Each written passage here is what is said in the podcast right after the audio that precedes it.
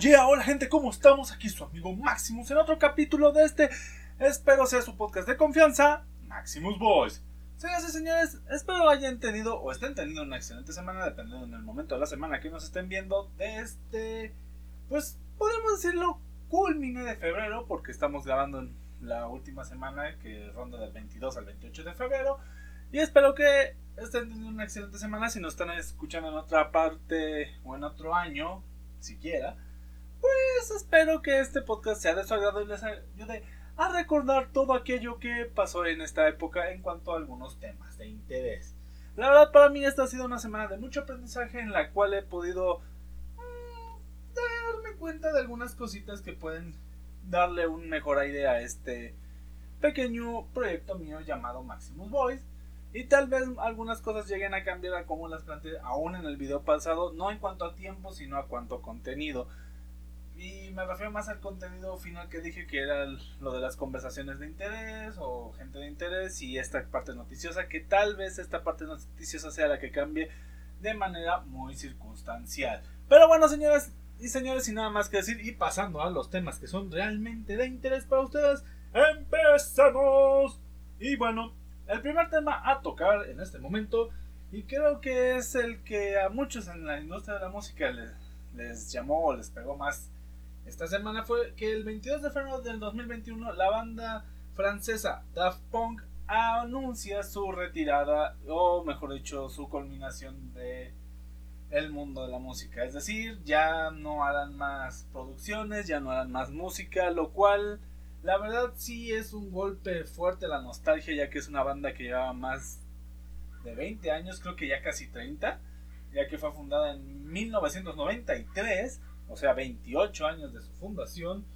Y la verdad es una banda que trajo muchas buenas canciones, la verdad la mayoría, no, me acuerdo del nombre, pero si me ponen el ritmo estoy casi seguro de ubicar que es de ellos. Percursores de lo que es actualmente la música electrónica y de muchos de los ritmos que se usan en la industria musical. Y pues bueno, la verdad dieron muchas aportaciones al género de electrónico y a todos y a todos los géneros en sí, podría decir. Y es una lástima lo de su separación y espero poder tener algún no sé, concierto de reencuentro o algún tour, porque creo que sería muy bueno. Al final de cuentas, hicieron. No hicieron muchas piezas musicales, pero las que hicieron fueron muy significativas. Ahora, pasando ahora a una parte un poquito más deportiva y un tanto trágica hasta cierto punto, el golfista Tiger Woods, conocido por ser uno de los personajes que ha puesto al golf en el ojo del huracán, más bien en el ojo público, sufre un accidente igual esta semana en el cual al momento está estable, solo que está muy mm, condicionado su estado de cómo va a terminar. Eh, por el sentido de que sus piernas no terminan tan bien paradas, a excepción de que aún sigue con vida, sí, sus piernas no. Y pues, al ser un golfista y ser una persona que ha sido un pilar tan grande para un deporte como es el golf, que aclaro no es uno de los deportes que más siga, pero es un deporte muy popular alrededor del mundo, pues sí es como llega a afectar mucho a ese ámbito, además que creo que más de uno, ya sea por episodios paródicos o por apariciones en caricaturas o series de televisión, saben quién es Tiger Woods, así que no es una lástima escuchar que un personaje tan icónico, sobre todo de la primera de la primera década de los 2000, pues haya tenido un accidente que pueda acabar para siempre con su carrera. Igual para todos los mexicanos, o sea, mis compatriotas, déjenme recordar que hoy estoy grabando 25 de febrero, el 24 fue el Día de la Bandera. Si alguien lo celebra, pues feliz día. Y si no lo celebran, pues nada más recordarle que un 24 de febrero se estipula que es el día de nuestra insignia patria, la cual con un nopal, bueno, un águila posada sobre un nopal devorando una serpiente, es que las primeras culturas mesoamericanas. Ah, perdón. Ay, perdón. Hay un intermedio para tomar agüita. Ajá. Eh, dos primeras culturas mesoamericanas, pues estipularon lo que fue el gobierno. El gobierno, pues. Estoy adelantando muchos hechos, pero sí la, la nación que hoy conocemos como México. Y bueno, pues ahí pasan muchos hechos históricos, pero siempre la águila postada sobre un nopal devorando una serpiente ha sido nuestra insignia. Y cada uno de los significados de los colores, que la verdad ahorita no me acuerdo más que el rojo, que es la sangre derramada por los héroes, pero bueno, eh, los, los demás no los recuerdo. Y también son colores muy icónicos, el águila, el águila, la serpiente y el nopal pues son cosas que nos distinguen a nosotros como mexicanos y creo que somos de esos países que respetamos tanto la nación, respetamos tanto nuestro símbolo, que podemos estar orgullosos de tenerlo y no y nos ofende el mal uso de él mismo. Y bueno, nada más pues para tomarlo en cuenta y el hecho de que si eres mexicano y tienes algún respeto, te sientes orgulloso de ser mexicano, recordar el símbolo que es nuestra bandera.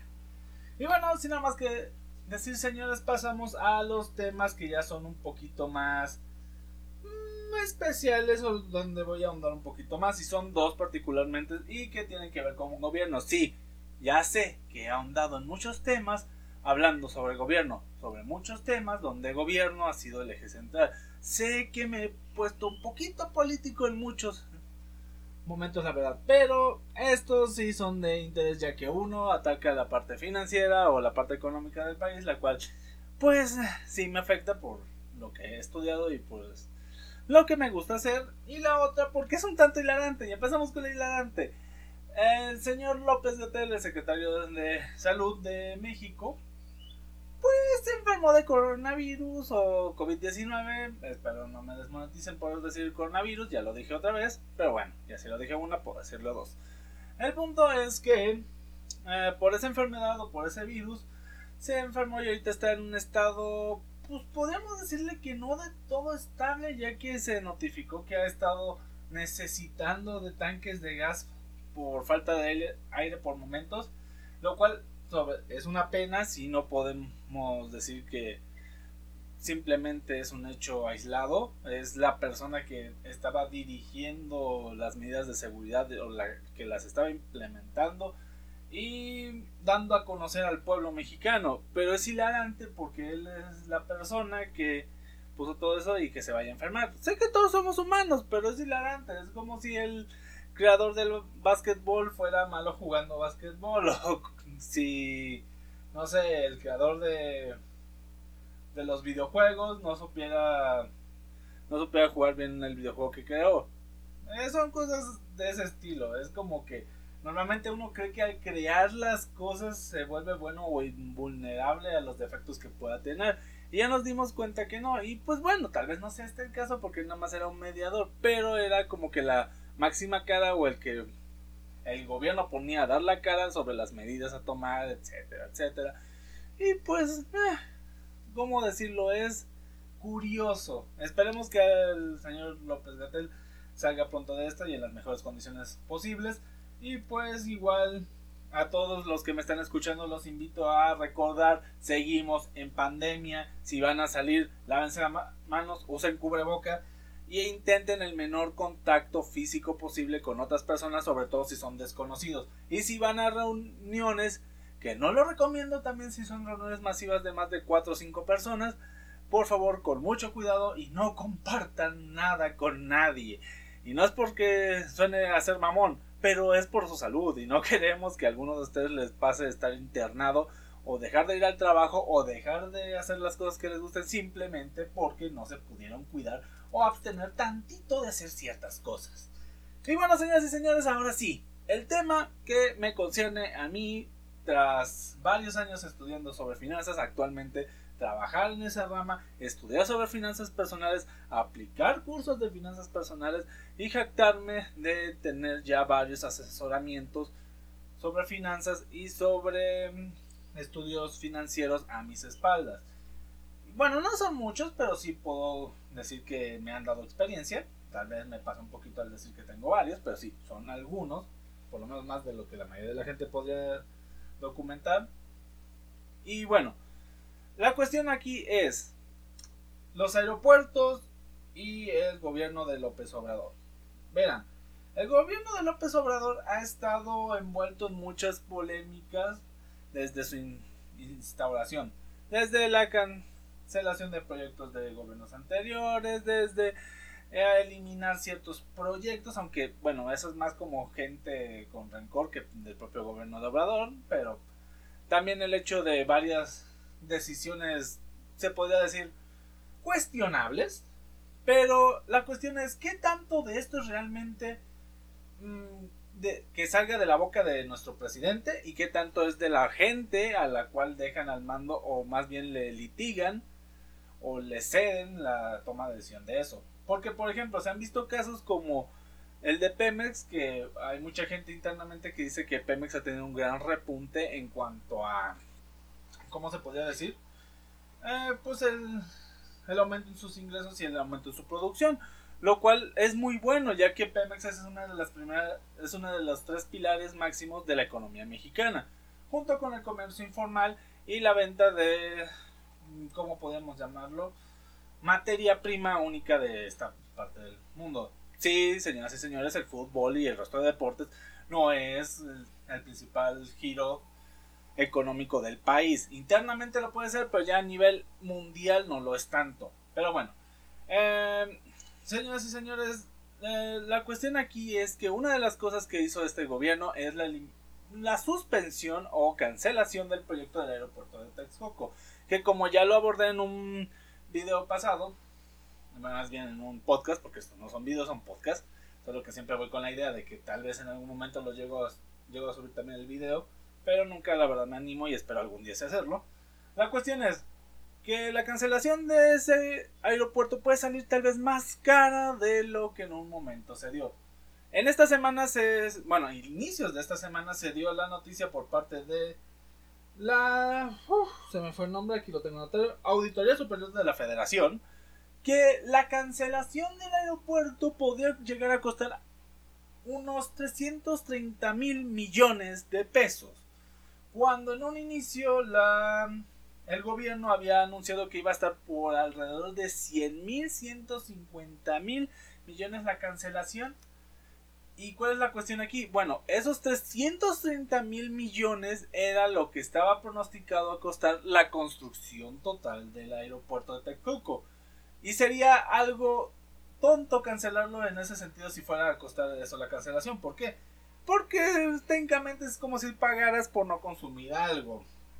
Para que me entiendan, es como si fueras a un restaurante, pagaras por tu plato y te tuvieras que te tuvieras que ir y no comes nada, algo por el estilo. ¿Y por qué pasaría este tipo de cosas? Bueno, existe algo en los contratos, sobre todo en los de constructoras o en conciertos o en servicios que necesitan fecha de reserva, lo cual se llama cláusula de por cancelación anticipada, lo cual normalmente protege a quien está prestando el servicio de poder remunerar si el cliente decide cancelar el servicio, ya sea por falta de tiempo o por Cuestión de que literalmente le están quitando otra oportunidad de elaborar con los mismos materiales y todo eso. Así que creo que esa cláusula, no, bueno, no creo, estoy seguro que esa cláusula debe existir en eso al momento en el cual se firmó para hacerlo de Texcoco y esa es la cuestión, todos los contratos para la elaboración del aeropuerto de Texcoco ya estaban eh, firmados, así que se me haría muy raro que no estuviera esa cláusula. Y bueno, tal vez no exista esa cláusula de, ¿cómo se puede, se puede decir? Pago total, podría ser un pago porcentual y eso es lo que llegaban a decir gobierno. La cuestión es que hay un fenómeno en el cual estaba esa discrepancia entre la auditoría y lo que decía gobierno. Y nuestro adorado presidente, cabecita de algodón, como le digo yo, pues le dio por decir una mítica frase que se hizo popular también en la después de su primer año presidencial cuando se mostraron los resultados económicos que fue yo tengo otros datos.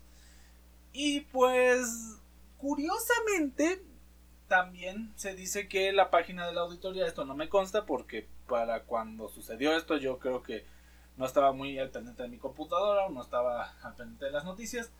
Eh, se cayó la página de auditoría y al restablecerse a los pocos minutos se lanza una, un boletín informativo diciendo que sí que auditoría había tenido un error al momento de hacer el conteo o al momento de hacer la cotización de cuánto saldría la cancelación del puerto de Texcoco y es así como de El problema es que no dan un número exacto como lo hicieron en su afirmación de que iba a salir aproximadamente en 330 mil. Aquí solo dice que no, es una cantidad menor a los 330 mil, lo cual te pone así como de... Mm, no sé qué tan cierto, qué tan forzada está ese lanzamiento de Voltín. O sea, yo no estoy dudando a que si haya pasado un error y, hay, y hayan lanzado ese comunicado a, diríamos aquí en México, al chilazo y haya resultado en un pues boletín nada más como que para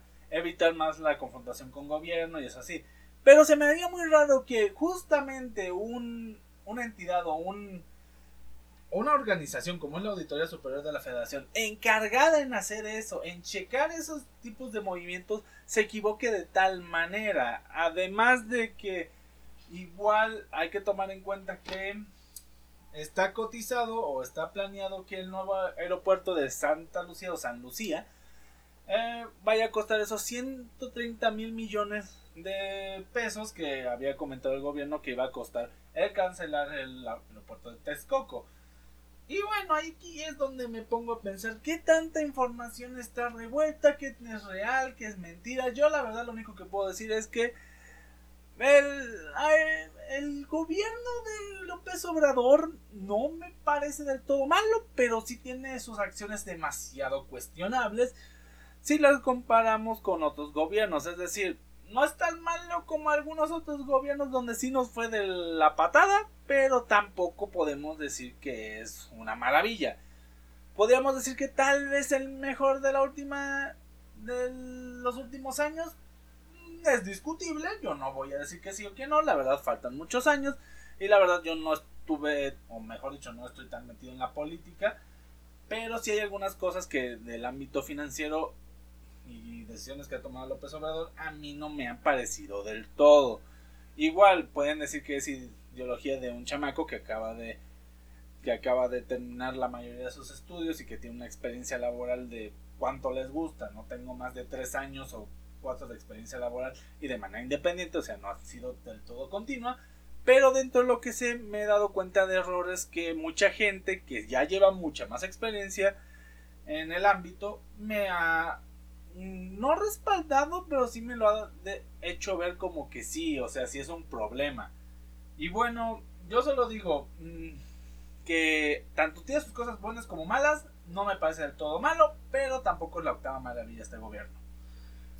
Y bueno, es como que mi pequeña opinión política, dado un evento que sí ha traído un poquito de controversia y un poquito de enojo en cuanto a qué pasó realmente con esa cotización sobre la cancelación de un proyecto previamente instituido por el gobierno de Peña Nieto.